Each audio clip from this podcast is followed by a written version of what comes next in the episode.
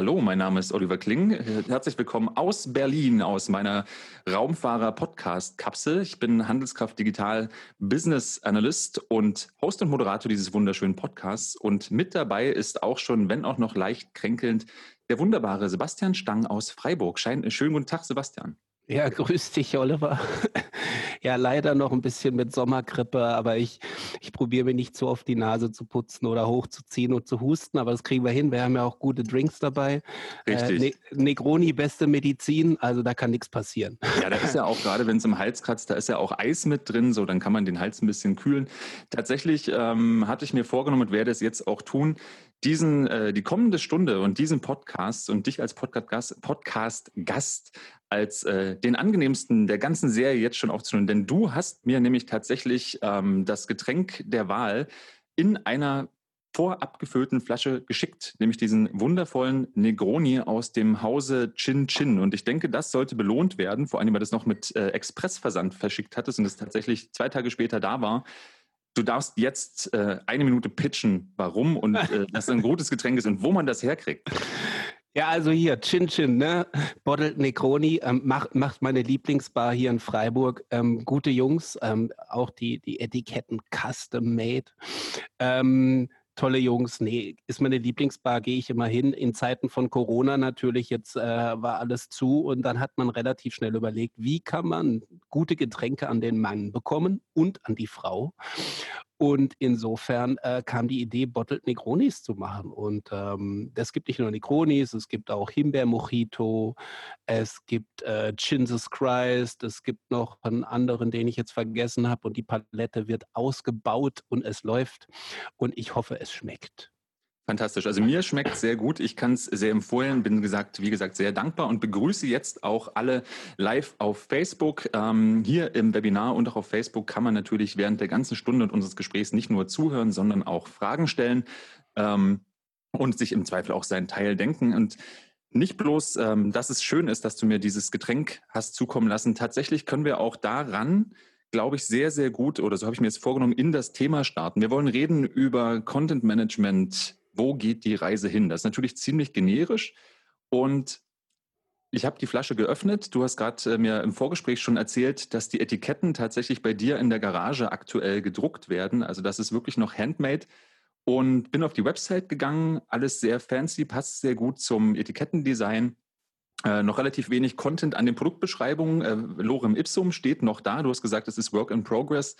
Ähm, fand das Ganze aber stilistisch tatsächlich sehr cool und kam gleich an den Punkt, dass ich mir vorgenommen habe, wenn ich denn mal in Freiburg bin, werde ich diese Bar besuchen. Also es ist tatsächlich für mich, was, ich was will ich damit sagen, ähm, eine sehr schöne Übersetzung eines analogen oder einer analogen Experience, wie man sagen würde, die halt da digital verlängert wird. Und da sind wir ja eigentlich schon mitten im Thema.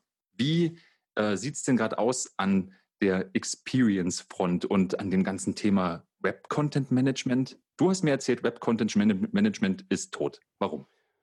Naja, also sagen wir mal so, das Thema Web Content Management ist tot, das haben die Analysten erfunden. Ne? Also die beiden großen Häuser, Gartner und Forrester, die ja der eine die Wave und die andere den Quadranten immer äh, jährlich äh, releasen, haben beschlossen, Web Content Management, nee, das machen wir nicht mehr, wir machen jetzt eine neue Rubrik. Gartner hat gesagt, wir machen nur noch DXP, was sich dann Digital Experience nennt.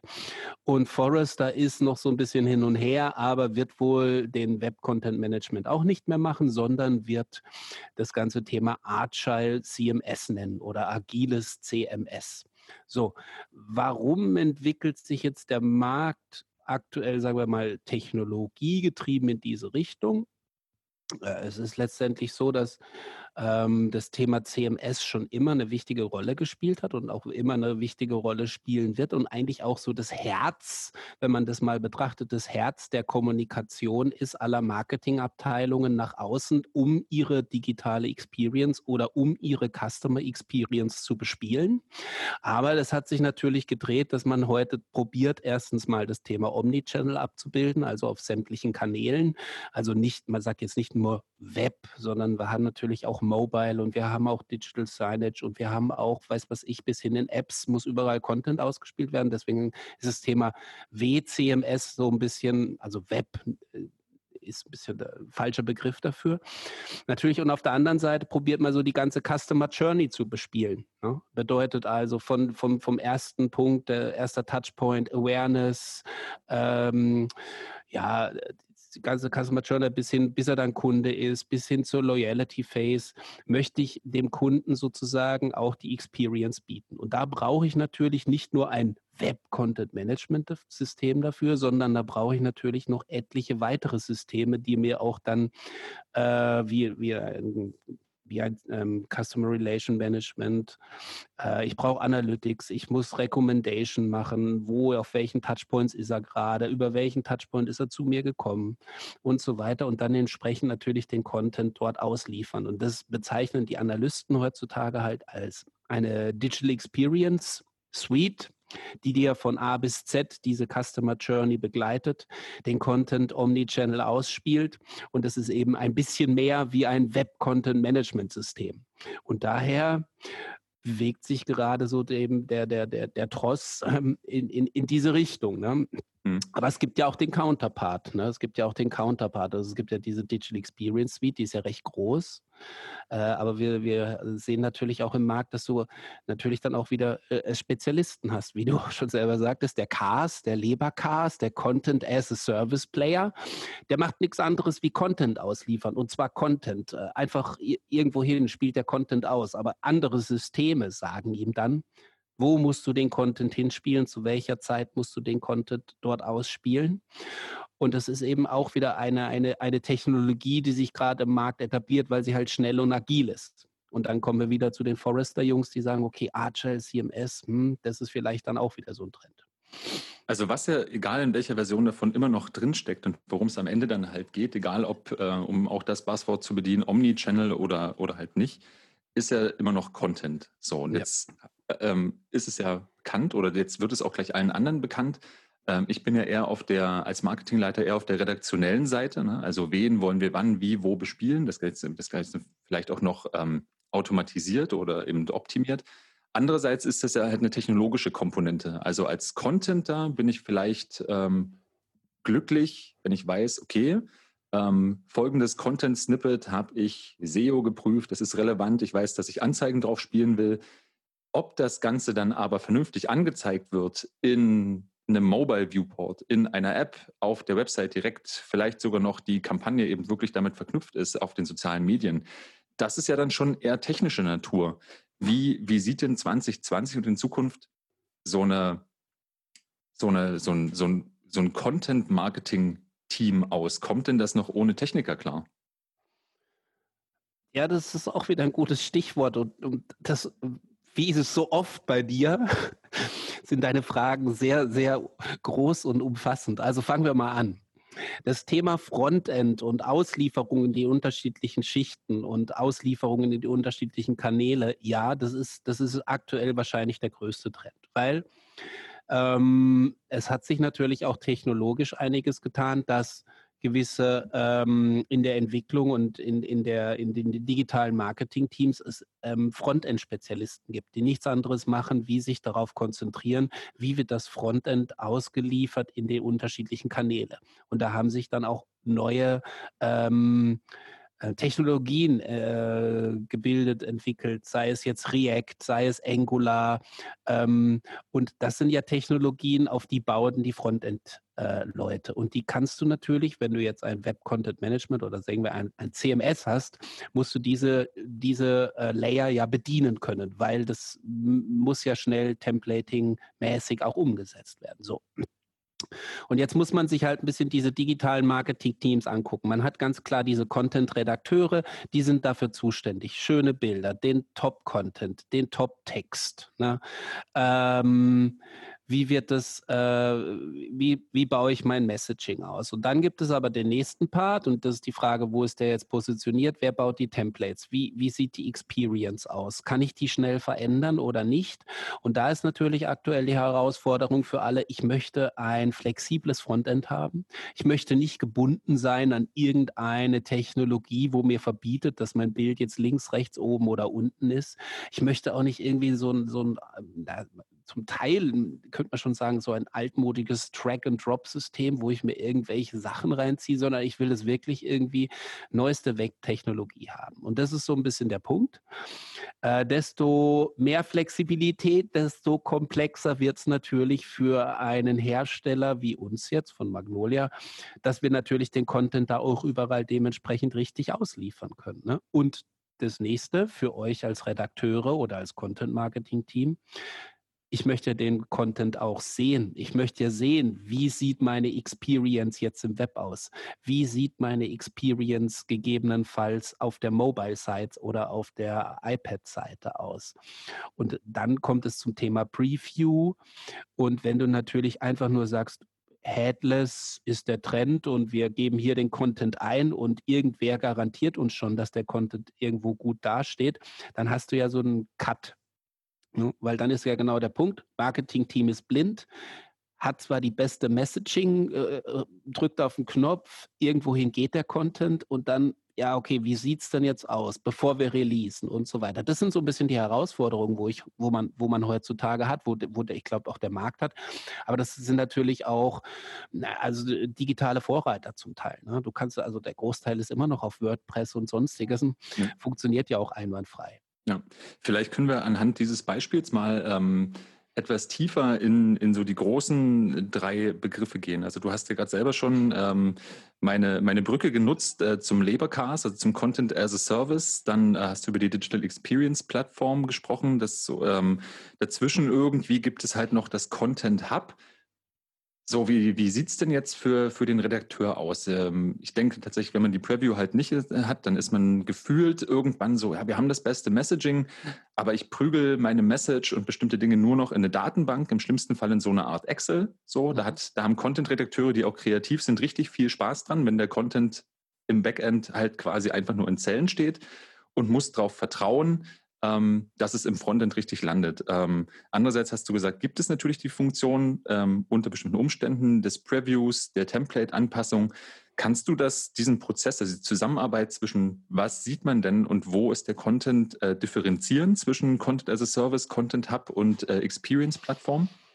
Hm, das ist eine reine Technologiefrage. Also ich würde sagen, manche Manche Anbieter können diese Technologie dir schon mitliefern. Das heißt, also du kannst da Preview auf sämtlichen Kanälen haben. Das wird einerseits über Progressive Web Apps geregelt oder andererseits über, über Single Page Applications. Wir machen das jetzt mit Single Page Applications, auch genannt Spa. Äh, Spa, also nicht, nicht kein Hotel Spa. Nein, ähm, das geht alles. Äh, du kannst dir dann jeden, jeden Channel in deinem, in deinem CMS theoretisch als Preview direkt anschauen. Ähm, das ist aber nur technologisch bedingt. Also andererseits ist es so, mh, hm, welche Technologie nutzt du als Unternehmen, um dein Frontend auszuliefern. Ja? Und wie flexibel möchtest du da sein? Also ich sag mal gerade React oder Angular bietet schon gewisse Vorteile, auch im, im Rendering der Page. Du bist schneller, du bist flexibler, du kannst gewisse Teile statisch ausliefern, gewisse Teile können dynamisch kommen. Und jetzt kommt es ja auch wieder genau zu dem Punkt, du baust dir eben dein Frontend heutzutage so aus, dass du auch wir sprechen jetzt mal nicht nur klassisch Marketing, nehmen wir jetzt mal eine Seite von einem Reiseanbieter, der hat recht viele Angebote auf der Seite. Das möchte vielleicht das Content-Team ganz schnell hier ein Teaser für diese Mallorca-Reise oder äh, lieber jetzt nicht nach äh, Barcelona reisen wegen Covid.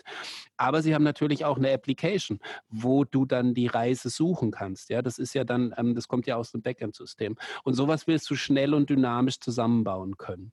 Genau. Und ich denke, und ich denke, und, und das ist, glaube ich, der Wesentliche wesentliche, der wesentliche Ansatz, dass du eben nicht nur den Content siehst, den du verwaltest, sondern dass du die, die Real Page siehst, inklusive deiner Application. Also du siehst wirklich die ganze Experience, wie sie sich verhält. Du könntest diese ganze Experience theoretisch dann auch noch als Preview mit verschiedenen Personas durchtesten. Mhm. Und ich glaube, das ist so der, der, der Königswegs, dass du dann dahin bist, bis zum sagen, okay, wie sieht meine Page am 24.12. aus zum Beispiel oder besser am 23.12., so die Last Orders, äh, Same Day Delivery zum mhm. Beispiel, stimmt hier oben, der, der, der Banner ist alles da.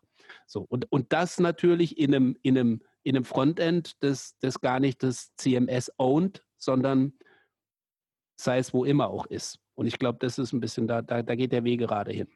Ja, das ist genau dieses, äh, wo ist denn der Content oder wo ist die Experience? Ähm, natürlich ist es ja super charmant, äh, egal ob in einer Single-Page-Application oder halt in einer ähm, Kampagnen-Landing-Page oder generell, wenn man den Content, also wirklich sozusagen die Story rund um, denken wir jetzt mal im, im, im Commerce-Kontext, um bestimmte Produkte bauen kann. Die Frage ist sozusagen dann, sind die Produktinformationen, hängen die im CMS, bleiben die im PIM? Ähm, wird die Auswahl der Produkte, wenn man sagt, okay, hier, ich möchte, also so eine Personalisierungssache, die ja immer wieder durch, immer wieder auch auf Konferenzen besprochen wird, ist, hey, wir können uns ansehen, dass in bestimmten Regionen ähm, bestimmte Farben präferiert werden. Also eine Region 1 kauft halt eher schwarze Shirts, Region 2 eher, äh, eher rote und die andere halt gelbe. Lass ja. uns sozusagen anhand des, wie die halt reinkommen, zumindest die Reihenfolge der Produkte äh, anders darstellen. Das ist ja jetzt halt nichts, wo man, äh, also man könnte das natürlich tun, es wäre nur sehr, sehr aufwendig und wenig effektiv. Man, man baut ja jetzt keine drei Seiten und sagt hier, wenn die von einem bestimmten IP-Raum kommen, dann leite sie auf Seite 1, da sind die gelben T-Shirts oben, leite sie auf Seite 2, da sind die schwarzen, auf Seite 3 die roten oben. Sondern sinnvollerweise möchte ich ja im Zweifel sowas wie, ähm, keine Ahnung, aus dem Shop-System oder aus dem Marketing-Automation-System, sowas wie Top-Seller und will dann, dass das da reingeht. Dementsprechend, die, worauf ich hinaus möchte, ist so, immer wieder kommt ja die Frage, welches System führt denn eigentlich? Baust du halt so CMS getrieben, baust du E-Commerce, äh, baust du Shop-System getrieben oder führt halt irgendwie noch ein ganz anderes System? Wo, wo, wo setzt du denn da an, wenn du die Experience ähm, so beschreibst? In welchem System liegt denn das? Also ich zitiere mal Gartner, die sagen, das CMS ist das Hard der Experience. Okay. Und man baut sozusagen um das Herz die anderen Applikationen umher, aber das CMS ist das Hart und da wird auch alles verwaltet, was dann die Experience nach außen treibt. Das ist aber genau dann auch wieder die Herausforderung, wenn man jetzt sage, eine Digital Experience Suite kaufe ich, großes System, hat alles von Shop über Recommendation, über Checkout und weiß was auch ich, Analytics und Personalization. Da ist alles drin, funktioniert einwandfrei, habe ich. Wenn du dir jetzt aber solche Technology Landscapes an, schaust, wie es heute gibt, da habe ich schon einen Shop, der funktioniert irgendwie. Oder ich habe schon irgendwie ein BI-Tool oder ich habe ein CRM-System und ich habe das alles schon. Und jetzt möchte ich aber meinen Experience-Layer aufbauen. Und das ist genau das Thema Content Hub. Haben wir jetzt noch nicht so ein bisschen durchleuchtet, aber könnte man theoretisch jetzt auch so nehmen. Ich Bitte möchte ja ich möchte ja, dass meine Redakteure oder mein Marketing ähm, mir diese Experience aufbaut. Und die können ja nicht irgendwie sagen, ah, das kommt jetzt aus dem Silo und aus dem Silo, sondern man möchte ja so ein bisschen alles in einem View und dann sozusagen ausliefern. Das heißt, du hast alle Backend-Systeme angedockt an den Content Hub. Von dort können die Redakteure haben Zugriff auf Produktinformationen, auf äh, Kundeninformationen und können sozusagen dann dort auch sagen, okay, dieses Produkt wird nur männlichen Usern angezeigt, dieses Produkt wird nur weiblichen Usern angezeigt, bis hin zu, wie tief willst du eben gehen und können wieder so eine Experience aufbauen. Und das ist jetzt eben genau der, der Ansatz, so ein bisschen auch den, den wir verfolgen von Magnolia, das ist also Content Hub oder Composable DXP. Wir, wir, wir können recht gut Content Management, wir wollen aber, dass die Leute sich eine Digital Experience Plattform aufbauen und nicht eben eine große kaufen und hoffen, dass es funktioniert. Nein, und ich glaube auch diese, äh, ja, also digital versierten Unternehmen, die genau wissen, wie das heutzutage funktioniert, die nehmen eben die Best-in-Class-Systeme und bauen sich eine Best-of-Breed-Solution äh, auf. Und ich glaube, da geht der Trend hin. Aber auch wieder, du, du willst als Redakteur sagen, gut, ähm, ich baue mir eine Landingpage und irgendwie ist jetzt gerade Sommer, ich brauche weiße Kleidung und was ist diesen Sommer noch hip, weiß was ich, Kaki. Äh, Masken. Mas Masken ist dieses Masken. Sommer super hip. Er zeigt mir alle Masken und dann möchte ich von mir aus auf der Seite die Top 5 Seller haben. Ja? Dann könntest du theoretisch sagen, okay, ich baue hier eine Komponente ein, das sind die Top Seller. Da musst du gar nichts machen. Die Abfrage geht ans Commerce-System und das Commerce-System gibt dir automatisch die Top Seller und die werden da vorne ausgeliefert. Aber irgendwer muss es ja zusammengebaut haben und man kennt das natürlich auch so. Jetzt habe ich hier das E-Commerce-Team, und hier habe ich das digitale Marketing-Team und wie sprechen die miteinander? Und deswegen ist natürlich Technology-driven, wenn das funktioniert, umso besser, weil Thema Content Commerce äh, haben wir schon äh, also angesprochen, das ist genau da, wo es eben auch hingeht. Also die Redakteure oder die Store-Manager, die einen Store verwalten, die wollen da eigene Flexibilität. Die wollen nicht irgendwie hinten anrufen müssen und sagen, du, äh, wie ist die Produktnummer XY? Dann tippst du die irgendwo ein und hoffst, dass das Produkt vorne auf der Webseite erscheint, sondern die wollen das eigenständig ähm, herstellen wollen. Oder die wollen noch viel, ich meine, wir wissen alle, wie oft Amazon die Webseite am Tag ändert. Die wollen das halt selber ändern können. Wollen mhm. sagen, okay, da, da habe ich noch 20, 20 on Stock, da habe ich noch 100 on Stock, ähm, dann mache ich eben das Kleid vorne mal auf die Homepage und schau mal, was passiert. Aber das will ich als, als Store Manager machen können und eben nicht, ähm, ich will das in Live sehen, Real-Time. Das, und, und das ist möglich. Also du kannst äh, das alles in so einer XP, also in so einem Technologie-Stack oder in so einem Content-Hub relativ einfach abbilden. Hm. Jetzt hast du ja das Thema Kooperation schon angesprochen. Ähm, und ähm, soweit ich, äh, du mir das schon vorher erklärt hast, das ganze Thema, also Agile CMS zum Beispiel wird ja auch, ähm, da ist das ganze Thema Collaboration halt sehr, sehr groß geschrieben. Mhm. Jetzt ist natürlich für mich genau die Frage, ähm, okay, der Redakteur, die Redakteurin haben Zugriff auf äh, die anderen Systeme, meinetwegen die Topseller. Was passiert denn jetzt, wenn äh, Produktinformationen fehlen oder dergleichen? Ist es dann halt wirklich so ein Showstopper, dass man halt sagt, okay, da muss das Produktinformationsmanagement-Team ähm, angerufen werden oder hey, gibt es jemand im Team, der zufällig einen äh, Account hat und äh, das da im Backend ändern kann? Filtert es das raus? Also ganz viele sozusagen, sozusagen, umso mehr Köche da irgendwie dran mitkochen, desto höher ist ja tatsächlich auch die Fehlerwahrscheinlichkeit und gegebenenfalls die Kommunikationskette für den Redakteur, der halt sagt, boah, immer wieder in der Experience wird das vierte Produktbild nicht richtig angezeigt, weil es im PIM schlecht gepflegt wurde. Ja gut, das ist ja das ist eine, eine, äh, eine Frage natürlich ähm, der Zusammenarbeit. Nein, also du kannst natürlich diese, das Collaboration meint genau diese ganzen Workflows. Ne? Du könntest theoretisch natürlich diese Items einzeln auch vertecken und dann kannst du aufgrund äh, in, in normalen Systemen sieht es aus eigentlich wie so eine Social Collaboration. Nimm dir Slack. Theoretisch könntest du auch Slack dranhängen das hättest du dann auch in deinem Content Hub und dann hättest du in deinem Content Hub Slack und könntest sozusagen eine Kommunikation über Content Items führen. Ja, mhm. Da geht die Reise hin. Manche nutzen dafür äh, Jira Integrations. Und du kannst über einzelne Content-Items Tickets erstellen äh, und so weiter und so weiter. Und das ist, das, das war ja so ein bisschen aktuell, genau wie du auch schon beschreibst. Und das ist ja auch so bei den klassischen alten Web-Content-Management-Systemen.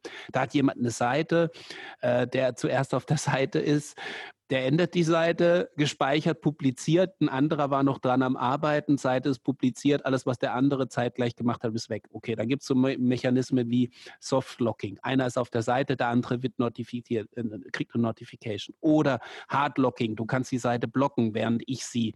Und jetzt sind wir eben daran, dass du gemeinsam in Kollaboration an einzelnen Content-Items arbeiten kannst, aber auch jedes Content-Element sozusagen ähm, gemeinschaftlich äh, bearbeiten kannst mit Kommenten und so weiter. Das heißt, äh, diese Prozesse sind auch sehr wichtig für die Zukunft. Jetzt nehmen wir zum Beispiel mal gerade Translation. Translation ist ein super Beispiel. Mhm. Äh, du nimmst die Website und sagst, ja, wir wollen die Website mal schnell übersetzen. Ja, wie läuft das im, im normalen Fall? Da wird halt einfach ein Excerpt gezogen von der Website, dann kommt irgendwas zurück. Das passt halt mehr oder weniger. Du musst eh komplett reviewen. Ne? Das macht dann meistens ein Redakteur, der guckt, dass das alles passt, von mir aus noch sitzt. Aber wäre ja besser, wenn man das irgendwie auch sozusagen in einer Art ähm, ja, Collaboration machen könnte, ja? was es viel einfacher machen würde. Und dann könnte man daraus auch einfachere Learnings ziehen, zum Beispiel die dieses Wort wird wie folgt übersetzt und so weiter. Mhm. Und da, das ist halt, ähm, und da muss man jetzt auch wieder sagen, das ist natürlich auch ein Augenmerk, jetzt wo halt gerade auch die Analysten so ein bisschen drauf gucken. Also Collaboration wird so der nächste Trend sein. der definitiv kommen wird, um, um auch und wieder immer mit dem Ziel, die Customer Experience und die digitale Experience am Ende besser hinzubekommen, weil diese Kanäle, die, die sind eben wichtig für jedes Unternehmen. Und deswegen kann da nicht irgendwie ein Redakteur irgendwo sitzen, der entscheidet, okay, ja oder nein, sondern das muss gemeinschaftlich entschieden werden. Ja, Hardlocking ist immer super, wenn man äh, KollegInnen hat, äh, die 15 Tabs aufhaben und die Seite publizieren, aber dann halt den Tab nicht schließen und alle Seiten hard gelockt sind und man nicht, genau. äh, auch nicht sieht, wer dran, aber das ist super. Genau, ähm, ja, du, du, hast, das ist aber genau, das ist so die Technology Steps, ja. Die einen sagen, ja, Softlocking ist kacke, die anderen sagen, ja, wir brauchen aber Hardlocking und mit jedem neuen Technologie, wo du einführst, machst du eigentlich wieder neue Probleme auf. Das, das ist ganz klassisch, ja. Ja, das, äh, diesen Satz habe ich auch schon äh, uns selbst gesagt. Wie ist denn das? Ähm, du hast ja gesagt, für gewöhnlich sozusagen fangen die wenigsten auf der grünen Wiese an. Es ist nicht so, dass die nicht schon ein Shopsystem, vielleicht sogar auch in, in CMS und dergleichen haben. Ähm, die gründen, gründen, jetzt keine neue Brand und sagen, alles klar, wir, können, wir haben jetzt die Chance, wirklich mal von Null anzufangen, sondern ganz häufig ist es ja sozusagen ein, ein Austausch des bestehenden Systems, um halt Digital Experience realisieren zu können. Jetzt hast du gerade darüber gesprochen, okay, die Systeme ähm, müssen dann halt untereinander ähm, sprechen können. Das ist natürlich ein technologischer Aspekt. Gibt es da denn Voraussetzungen? Also würdest du sagen, dass es aktuell 2020 schon möglich ist, vergleichsweise vereinfacht die Systeme zu verbinden? Oder brauche ich grundsätzlich, brauche ich irgendeine Microservice-Architektur, brauche ich bestimmte äh, API-driven Ansätze, also das alles, was zum Beispiel bei im Commerce-Tools-Umfeld so unter dem ganzen Machaspekt halt irgendwie läuft, oder glaubst du, dass das oder ist das, ist das unnötig? Nee, also es gibt zwei Stichwörter, REST API und GraphQL. Und ähm, hast du, hast du GraphQL oder hast du äh, REST, also REST API ist natürlich einseitig, GraphQL ist eben beidseitig und dann, dann hast sich das erledigt. Und da kommen aber natürlich dann auch wieder manche alte Legacy-Systeme so ein bisschen ins Straucheln. Wobei ich jetzt in den letzten fünf Jahren also diese, die bin ja auch auf der auf der Produktherstellerseite und bin in den ganzen Pitches drin ähm, es gibt noch wenige Altsysteme, die, mit denen du nicht sprechen kannst. Da taucht mal immer wieder irgendein Digital Asset Management auf, von dem du noch nie gehört hast. Ähm, natürlich die ganzen Shops, die jetzt irgendwie Self-Service gebaut sind, haben meistens keine APIs. Das ist ja auch das Großteil, sagen wir jetzt der eher kleineren Shops, die größeren Shops ähm, die haben alle ihre APIs, die du ansprechen kannst, die ganzen neuen PIM-Systeme auch. Ansonsten gibt es da eigentlich keine großen äh, Voraussetzungen. Es ist, glaube ich, eher ein anderer Punkt, der interessant ist, wenn wir jetzt vom Content sprechen. Wie stellt denn das System auf der anderen Seite, also sagen wir der, der Content-Teil, dann das auch da, also user-friendly, easy to use. Du musst ja auch so sagen, ah, das sind die Produkte, ja, genau, die sehe ich. Du musst ja auch du musst ja auch dem Redakteur eine gute User Experience bieten. Genau, also das würde ich als Redakteur genauso unterschreiben. Ja, also du musst ja auch als Redakteur, ah ja, genau, das sieht ja eigentlich genau gleich aus, wie ich eigentlich im ganzen CMS und hier sind auf einmal die Produkte. Alles gleich, gute User Experience, aber ähm, die kommen eigentlich, die liegen gar nicht im CMS, sondern die kommen eigentlich aus dem Shopsystem. Aber ich kann sie genau gleich benutzen, einsetzen, auf der Seite platzieren, wie wie, ich möchte. Und das macht es dann auch wieder aus, dass du dann nicht irgendwelche, du kennst es vielleicht von Musikproduktion, so ein Plugin und noch ein Plugin und jedes Plugin sieht anders aus und ich muss nur hier oben noch was drücken und so weiter, dass es funktioniert. Nee, das macht es eher kompliziert, sondern du willst halt diesen Seamless Flow, Seamless Integration. Das ja. ist halt die, das ist immer die Krux, ne? Bei den, bei den Herstellern. Ich bin ja selber als Gitarrist ähm, seit jetzt mehreren Jahren äh, Camper, Nutzer und Fan. Und äh, meine befreundeten Gitarristen sagen, also die tatsächlich noch Röhrenamps spielen, sagen, das ist doch totaler Käse, du bist doch die ganze Zeit damit beschäftigt, das soll mehr danach klingen, mehr nach Röhre und hier und da. Und ich meinte so, nee, ich nehme tatsächlich vier Profile von dem Ding und es hat irgendwie, keine Ahnung, mit dem ganzen Store, der dran hängt, wahrscheinlich Millionen. Die ja. vier reichen mir. Dafür sind die vier sehr gut für meinen Fall. Aber der, der Hersteller selber ist halt damit konfrontiert, dass es halt eine Million Facetten davon gibt und der im Zweifel alle befriedigen möchte. Du hast ähm, äh, vorhin schon ähm, das, den Begriff gebracht, das fand ich auch im Vorgespräch schon super spannend, war tatsächlich die, die Denke in Store-Management. Ähm, warum ich das so spannend fand, ist ganz häufig, gerade so bei klassischen ähm, Shop an, also Shop-Lösungen oder wenn man halt sozusagen versucht, sozusagen Content-Commerce zu machen und eher Shop getrieben ist, dann hat man so ganz häufig mit Kunden zu tun, denen ihr, äh, naja, ich nenne es mal CMS, das an der Shop-Lösung hängt, durchaus genügt, weil da gibt es die Standard-Templates für die Kategorieseite, es gibt Produktdetailseiten, das ist im weitesten Sinne auch alles irgendwie anpassbar. Vielleicht hat das Teil auch schon irgendwie eine Recommendation Engine drin. Das ist ja mhm. mittlerweile alles Standard. Jetzt ist ja die Frage, was und ich, ich, glaube tatsächlich, dass da geht es halt hin, ähm, was unterscheidet denn sozusagen dieses klassische Commerce Management und Category Management, das man häufig auch Shop-System getrieben durchführt, von halt diesem Store Management, wie man es halt äh, Content Commerce seitig mit einem mit, ähm, mit einem ja, mit einem Content Management System führt. Da ist ein großer Shift im Markt. Das, das merken wir gerade. Also wir sprechen ja selbst mit solchen Herstellern Meistens kommen die aktuell stark aus dem Fashion-Bereich. Ähm, Herausforderung in dem Bereich ist dann meistens, dass sie äh, mehr, mehrere Marken haben, nicht nur eine Marke. Oder sie haben vielleicht eine Marke, die sie aber in mehreren Ländern ausrollen wollen. Da ist dann die Herausforderung, okay, ich habe meinen Shop, den habe ich aber in 15 Sprachen. Natürlich habe ich dann wieder die kulturellen Aspekte, dass vielleicht in Spanien jetzt eher gerade schwarz in ist und in Deutschland vielleicht gerade eher weiß in ist. Und dann habe ich natürlich wieder eine andere Experience pro Land. Und deswegen für die Store Manager natürlich auch zu sagen, ein Store performt in allen Ländern gleich gut. Nee, macht keinen Sinn. Dann habe ich natürlich noch die Währungs- und, und Steuerproblematiken, aber da hoffen wir, dass das Shopsystem das gut regeln kann. Also das, da, das sind das Shopsystem-Probleme. Ja, da, lassen, da, da wollen wir uns gar nicht drauf einlassen, aber wir müssen es trotzdem ans Frontend bringen. Ne? Und das müssen wir durchschleifen. Und, ähm, und die Store Manager sind eben damit eigentlich ihr, also ihr Ziel, was die bekommen ist, sie müssen die, die beste digitale Experience bieten und müssen dann natürlich dementsprechend auch den Abverkauf bieten. Und die wollen diese Flexibilität haben.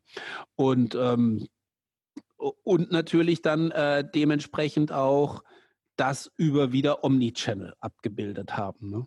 So. Also und, und, und das, das, äh, und da ist es jetzt wirklich so gewesen, äh, ist es noch so, wie du sagst, dass du die klassische Welt hast, ja, okay, wir denken in Category Management und so weiter, aber ich, das dreht gerade gewaltig, dass man eben nicht mehr so denkt, sondern dass die mehr Hoheit bekommen, dass sie mehr sagen können, okay, ich mache jetzt hier äh, Kleid XY nach vorne und auf die andere Seite Man mache ich jetzt die kurze Hose statt die lange Hose und ich habe hier meine Freiheit, weil ich weiß, was mein Markt will. Das heißt, sie sind näher am Kunden, mhm. wie jetzt so ganz klassisch getriebenes Category Management. Ja? Also ich glaube, das so, so, so funktioniert das. Natürlich hart gekoppelt auch und gerade im Bereich Commerce, äh, natürlich mit den ganzen äh, Shop PIM und so weiter System. Also Würdest du sagen, das ist gegebenenfalls sogar in, in Hebel, also in Richtung Omnichannel-Management, weil also meine Wahrnehmung so der, des letzten Commerce-Jahrzehnts ist, dass halt so der Punkt war,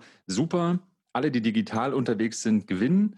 Ähm, Online-Shops sind sowieso das große Ding. Ähm, besten bist du noch auf Marktplätzen, also dieses, diese Handels, äh, Handelsnummer. So, wer, wer, nicht digital ist, muss sterben, äh, um es mal ganz zu verkürzen. Jetzt gibt es ja aber faktisch immer noch Offline-Läden. So, und wenn man sich mal auf den äh, einschlägigen äh, Messen umsieht, gibt es da ja auch immer Lösungen, keine Ahnung, von smarten Spiegeln über halt ähm, die, die ganzen Digital Signage Sachen. Was passiert eigentlich, wenn der Laden zu hat und man davor steht und vielleicht irgendwie ein Kleid hübsch findet? Kann man es irgendwie vorbestellen? Also diese ganzen Use Cases. Und dann ist man ja eigentlich schon viel stärker im Store Management, wo man halt nicht, keine Ahnung, das das, das eine Plakat der, äh, der, der Brand aufhängt und das Plakat ist unveränderlich, sondern halt weiß, okay, alle meine Plakatflächen sind individuell und digital bespielbar. Mhm. Meinst du, dass das der Hebel ist, wo dann sozusagen Store Management als, als Treiber tatsächlich kanalübergreifender digitalen Erlebnisse halt, halt wirkt oder überschätze ich das?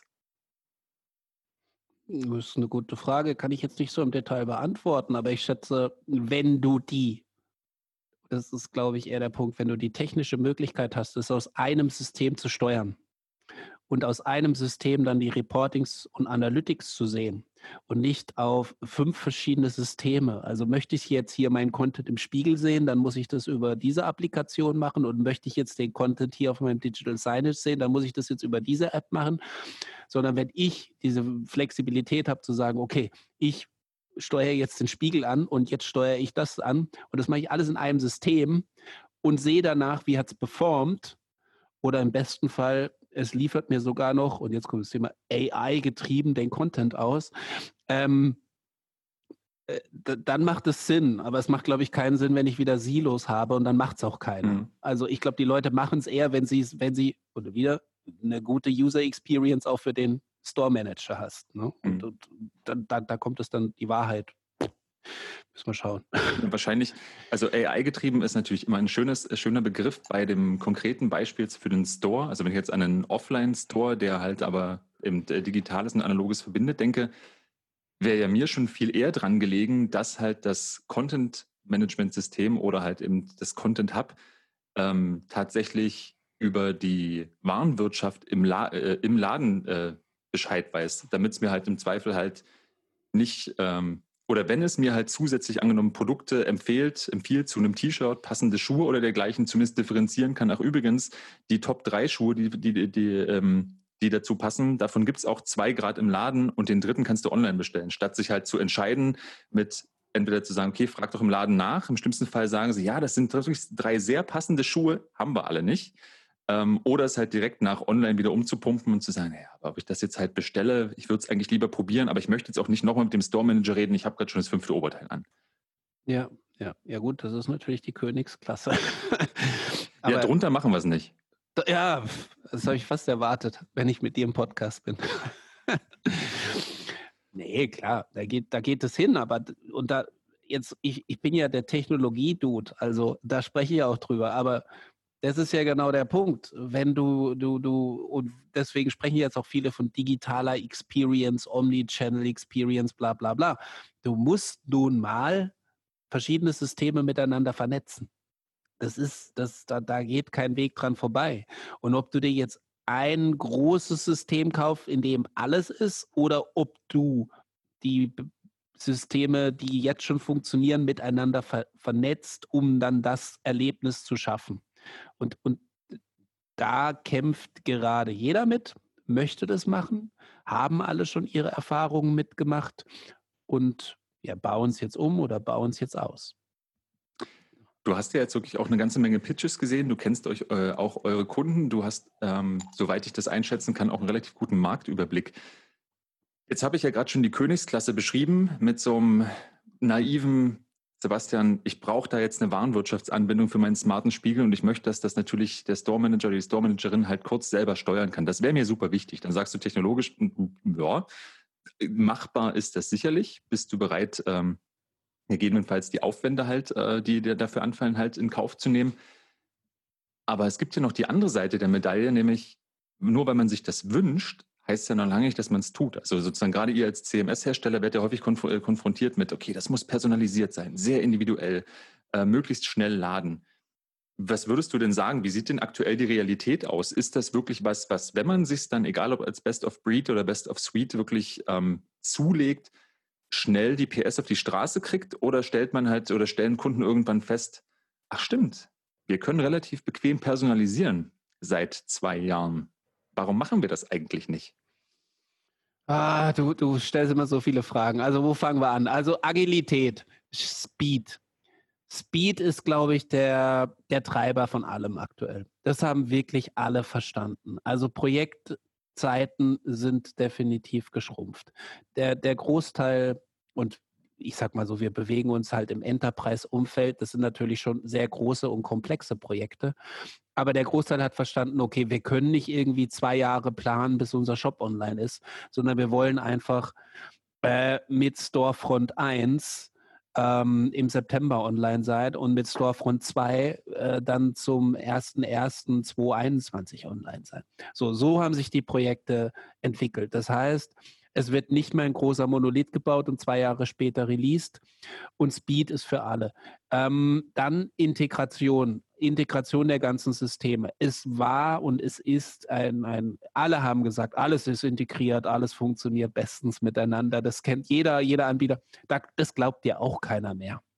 Ne, selbst irgendwie eine Salesforce, die mit einer Marketing Cloud und einer Sales Cloud und einer Commerce Cloud daherkommt, haben die Leute auch verstanden, okay, das sind alles zugekaufte Systeme. sprechen noch nicht so richtig miteinander, irgendwie sprechen sie schon miteinander. Und das hat der Markt verstanden. So, und deswegen glaube ich, also erstens mal, Sie wollen sehen, funktioniert das wirklich? Ist es, ist es integriert, seamless? Speed ist der Treiber von allem. Das entwickelt sich halt gerade im Online definitiv so. Wenn du schneller bist, wenn du flexibler bist, wenn du schneller deine Angebote ändern kannst, wenn du schneller dein Frontend ändern kannst, dann gewinnst du. Das ist nun mal so.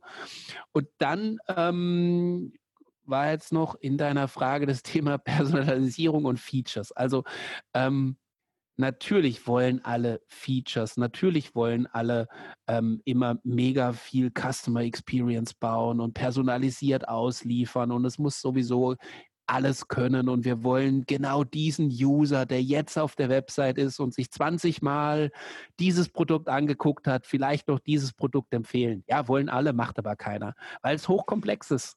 Es ist einfach hochkomplex es ist einfach hochkomplex, dieses ganze Regelwerk aufzubauen.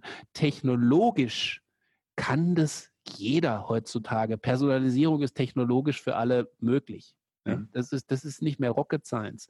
Aber es ist, glaube ich, eine Herausforderung eher an die Redakteure und an die, an die einzelnen Marketing-Teams, das mal auch zu überwachen.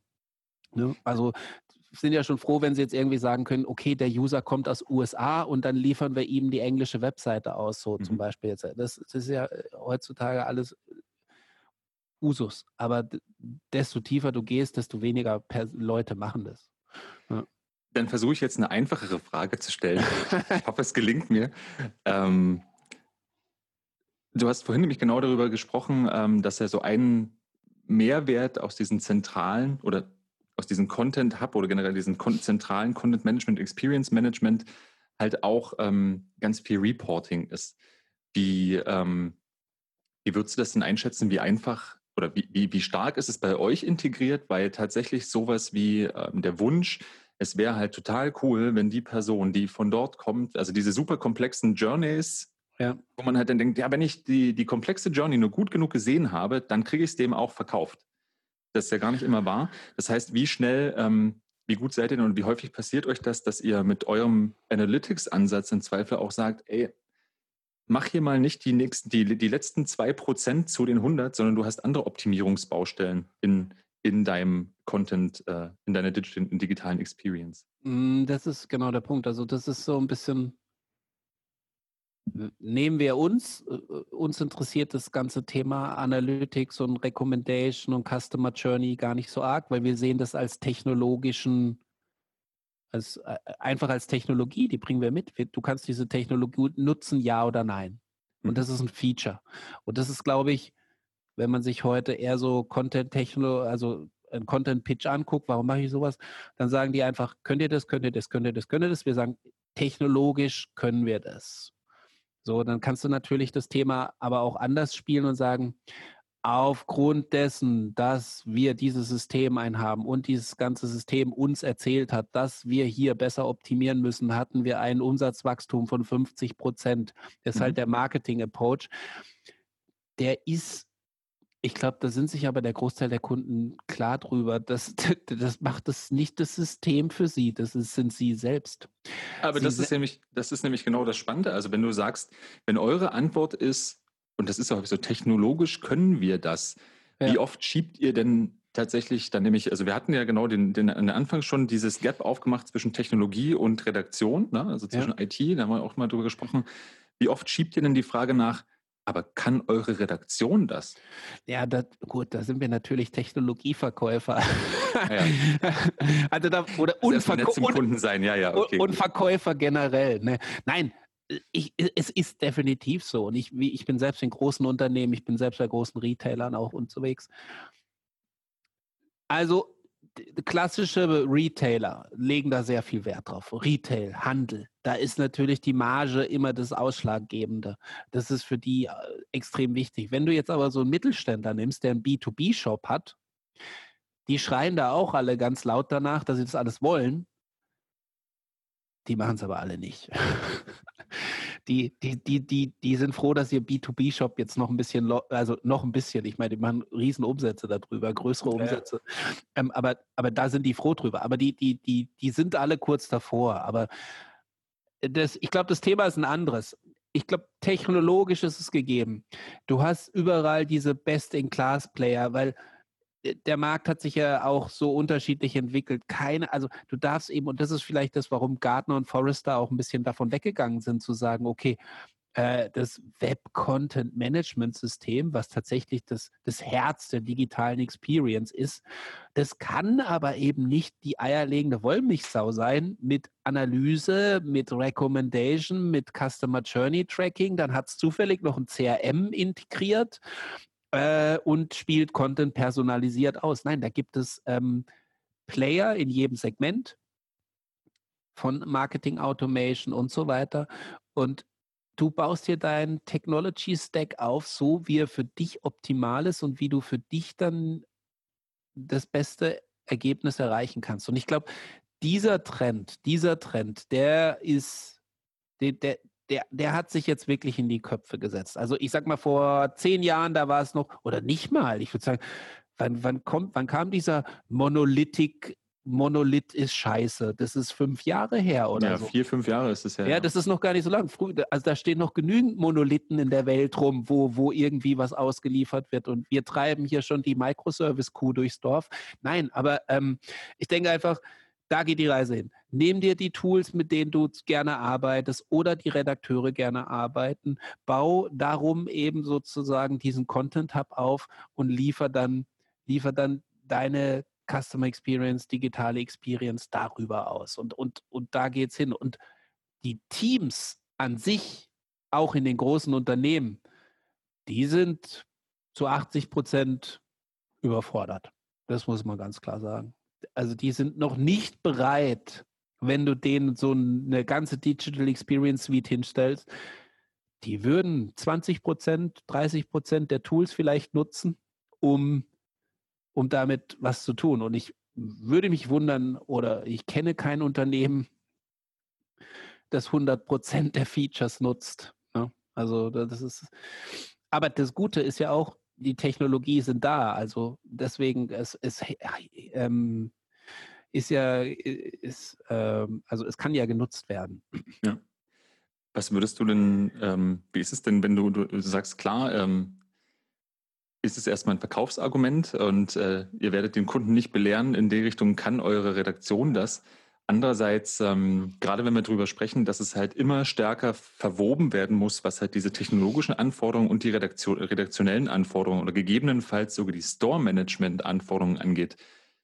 Wie sieht denn aktuell die Realität in Pitches aus? Wer sitzt da vor einem? Sitzen da tatsächlich auch mittlerweile Hashtag äh, cross-funktionale Teams wirklich auch Redakteure in großer Zahl mit drin und Techniker oder ist es wirklich so ein immer noch C-Level getriebenes äh, Umsatz, um, so ein Umsatzpitch eben, mit der, indem man den Marketing-Approach seitig bringt und sagt, hier, mit folgender Technologie und diesem Feature können Sie innerhalb kürzester Zeit 50 Prozent mehr Umsatz machen.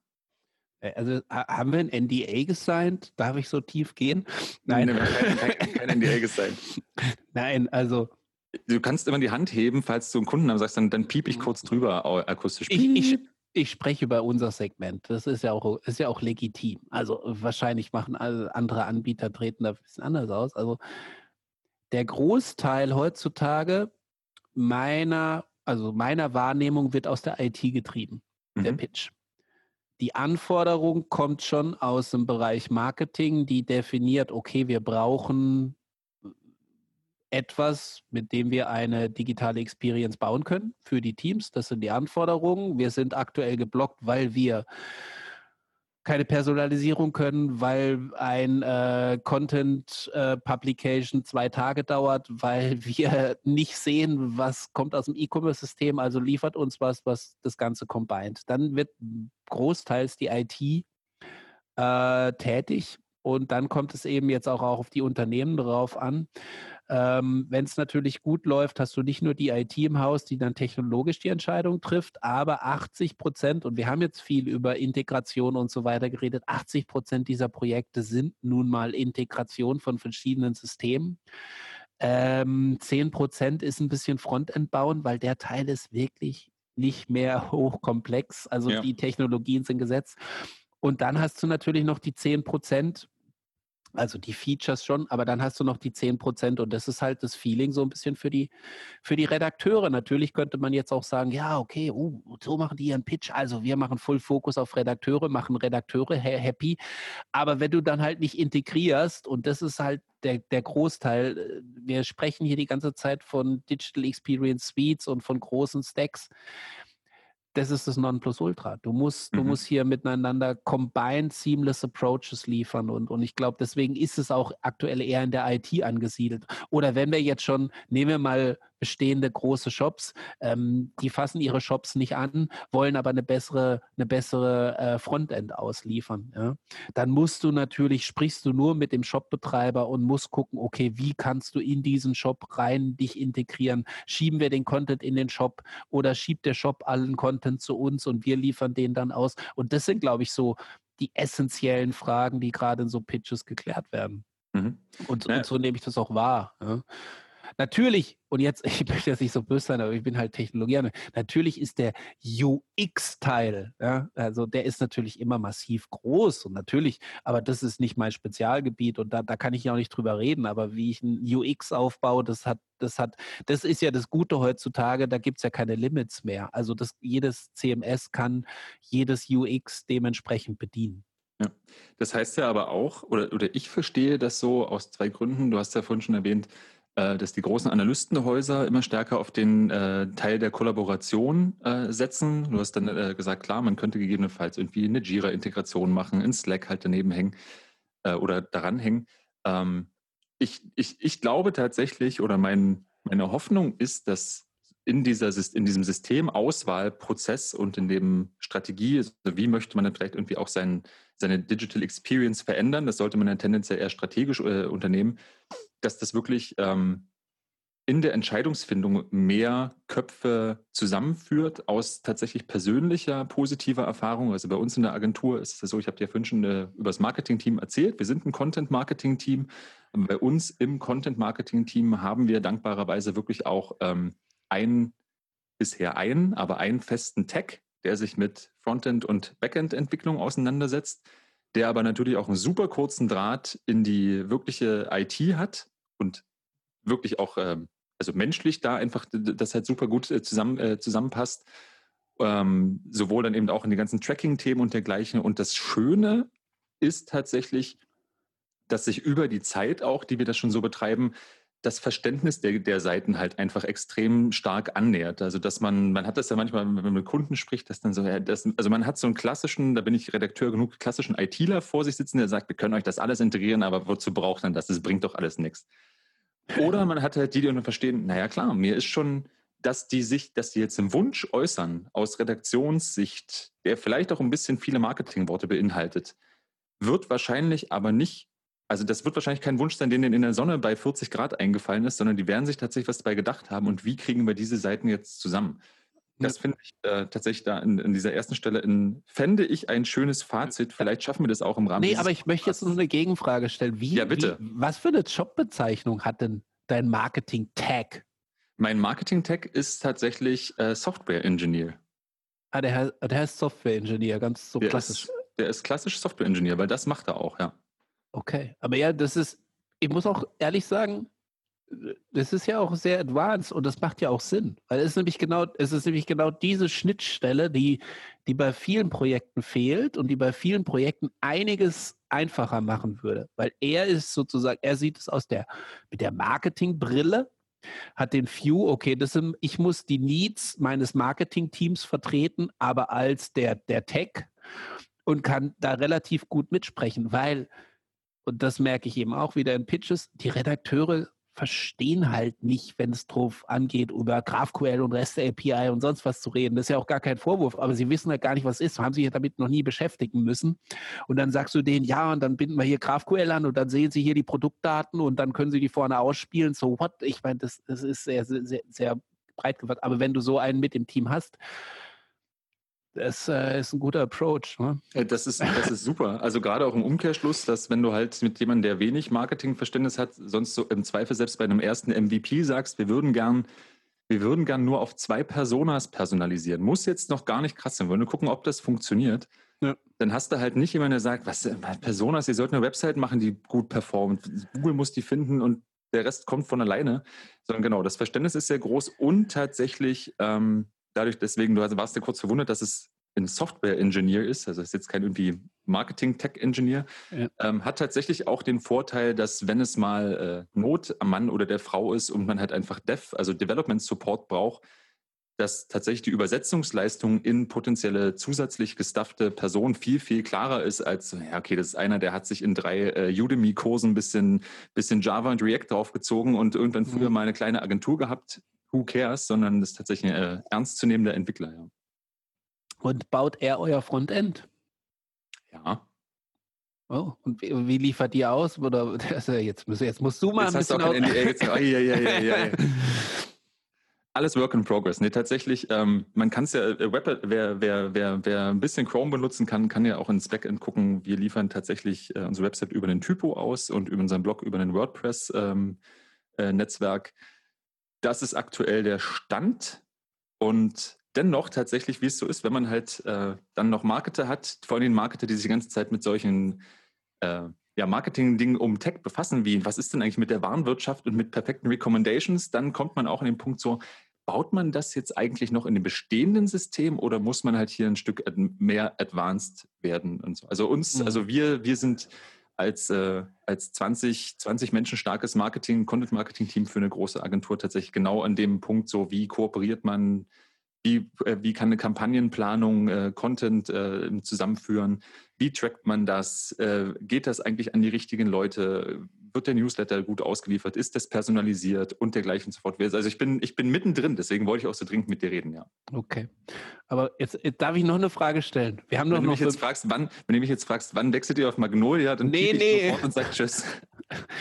Ja, aber letzte Frage. Ich meine, ihr seid auf dem WordPress-Stack und ihr seid auf dem Typo-Stack. Aber ist es jetzt nicht für euch irgendwie so ein Aufwand, so zwei Systeme noch zu maintainen? Oder sagt man jetzt nicht so, okay, ein Content-Fass und, und wir spielen überall alles aus? Oder ist es gewollt? Oder ist ja auch historisch gewachsen? Also ist ja auch wieder so eine Herausforderung, oder? Für die jetzt so ein bisschen steht, oder ja? Ähm, es ist, also natürlich, es ist ja am Ende, wenn man, äh, wir sind jetzt mittlerweile 15 Jahre alte Agentur, ja. da ist auch dann, also es ist nicht in einem schlimmen Sinne historisch gewachsen, aber es gab natürlich Beweggründe für bestimmte Entscheidungen. Ähm, ich persönlich, auch aus technischer Sicht, würde würde aktuell nichts daran ändern. Also das, das, äh, das Block-Stack äh, für WordPress ist vollkommen in Ordnung. Ähm, weil du hast ja, und das, das ist tatsächlich was, was mich in diesen CMS-Projekten ganz häufig bewegt, oder sozusagen, wenn, wenn man dann gerade schon ein bestehendes System hat. Wir hatten das ja auch schon, wir haben ja auch schon mal unser CMS, äh, ähm, also gegen das Typo äh, getauscht. Der Migrationsaufwand ist halt der Killer. Ja. Na, also, also der, der Moment, in dem du, und ich finde, das ist auch in Pitches tatsächlich schwierig, Du stehst vor Menschen, die vergleichsweise zufrieden mit ihrem aktuellen Produkt sind oder mit bestimmten Workflows, bestimmten Prozessen und bestimmten Möglichkeiten. Ob die nun klug sind oder nicht, aber sie mögen das. Ne? Erwartungssicherheit. Und dann sagst du, okay, wir würden euch das ungern nachbauen oder wir empfehlen das nicht nachzubauen. Dann sagt der Erste, ja doch, wir müssen es erst mal nachbauen und dann weiterentwickeln. Und dann hast du in den Nachbau plus eine Migration und danach hast du das gleiche wie vorher, nur mit einem anderen Backend. Oder vielleicht ja, ja. sogar nur mit einem Logo im Backend. Und dann kommt der Moment, super, jetzt lasst uns das mal weiterentwickeln mit den Gegebenheiten, die das System tatsächlich kann. Und alle stellen fest, nee, dafür haben wir es jetzt zu sehr verbastelt. Ja, ja, klar. Ja, okay. Ja, ich, ich bin bei dir, ich bin bei dir. Kenne ich auch. ja, genau, das, das ist tatsächlich das, ähm, da hoffe ich, da hoffe ich mir, um das, um die Kurve nochmal zu kriegen, tatsächlich aus solchen, ähm, na, das ist, muss ja nicht zwingend ein größerer Pitch sein, aber sozusagen in, in der strategischen Entscheidungsfindung bei Unternehmen tatsächlich mehr Mut und mehr Zusammenarbeit, um das halt direkt äh, neu zu entwickeln und äh, mhm. Stück für Stück zu entwickeln, statt halt zu sagen, okay, wir stellen erstmal, wir bauen das Gleiche mit neuer Technologie hin und dann machen wir es. Ich glaube, da, du hast vorhin auch selber gesagt, Speed ist, äh, Speed ist der wichtige Faktor. Ich glaube, das ist eigentlich ein großes Argument, wo man sagt, na okay, das ist kein Speed, weil ihr werdet in Zeitraum X, selbst wenn der kurz ist, werdet ihr erstmal nur das Gleiche haben wie jetzt. Und das ist ja kein Fortschritt. Ja, wobei, ja, es ist schon für viele Fortschritt, weil wir hatten von den Monolithen gesprochen und glaub mir, da stehen noch viele alte Monolithen rum. Da ist für die viel Fortschritt. Gut. So, jetzt habe ich, äh, jetzt ich dich aber ganz schön tief hier in, äh, ins, äh, ins Dotsource, in die Dotsource Tech gucken lassen. Aber ja, guck mal da. Ach, ein guter, ein guter Verkäufer, der lässt dann den Kunden sprechen. Ja, ja. Das, jetzt weiß ich auch, warum du mir äh, den, den Negroni, den ich tatsächlich auch schon ausge, also zumindest mein Glas ausgerundet habe, geschickt hast. Äh, der ist ja. auf jeden Fall, hat einen extrem hohen Gin-Anteil. Ähm, und äh, dein, dein Gesicht wird auch immer roter, auch ja, wenn man Farben nicht steigern kann. Hier ist, ist es ja brutal warm im Süden, oder? Ja, sehr warm gerade. Sehr warm. In dem Raum auch, in dem ich mich aufhalte. Gute Ausrede. Dann stelle ich, stell ich, dir, stell ich dir einfach noch eine, eine richtig schwere Frage. Ich versuche sie kurz zu formulieren und sie ist brutal schwer. Äh, jetzt waren wir nämlich, jetzt sind wir eigentlich schon in dieses Migrationsthema gekommen. Also deine Augen haben gefunkelt und gesagt, so ich muss dringend nochmal mit dem Olli über äh, einen, einen Switch äh, der, der, der DotSource-Systemlandschaft reden. Das habe ich schon mal abgehakt. Die Frage ist tatsächlich, wir waren ja jetzt bei ähm, auch schon bei tatsächlich eher so der Migration, der Neueinführung äh, und dem Ablösen von anderen Systemen. Mhm. Was ist denn so aus deiner Erfahrung den letzten Jahren, gerade auch wenn es so feature-getrieben ist und strategisch wirklich ein, wirklich ein guter Ansatz? Was würdest du Unternehmen empfehlen, wie man es in der besten aller Welten machen sollte? In der besten. Okay. Ja. Es reicht auch nur in einer guten Welt. Also ich würde den meisten Unternehmen erstmal empfehlen, also äh, das, was sich bewährt hat und das, was funktioniert, das muss man nicht in Frage stellen und das sollte man eher auch äh, weiter betreiben. Ähm,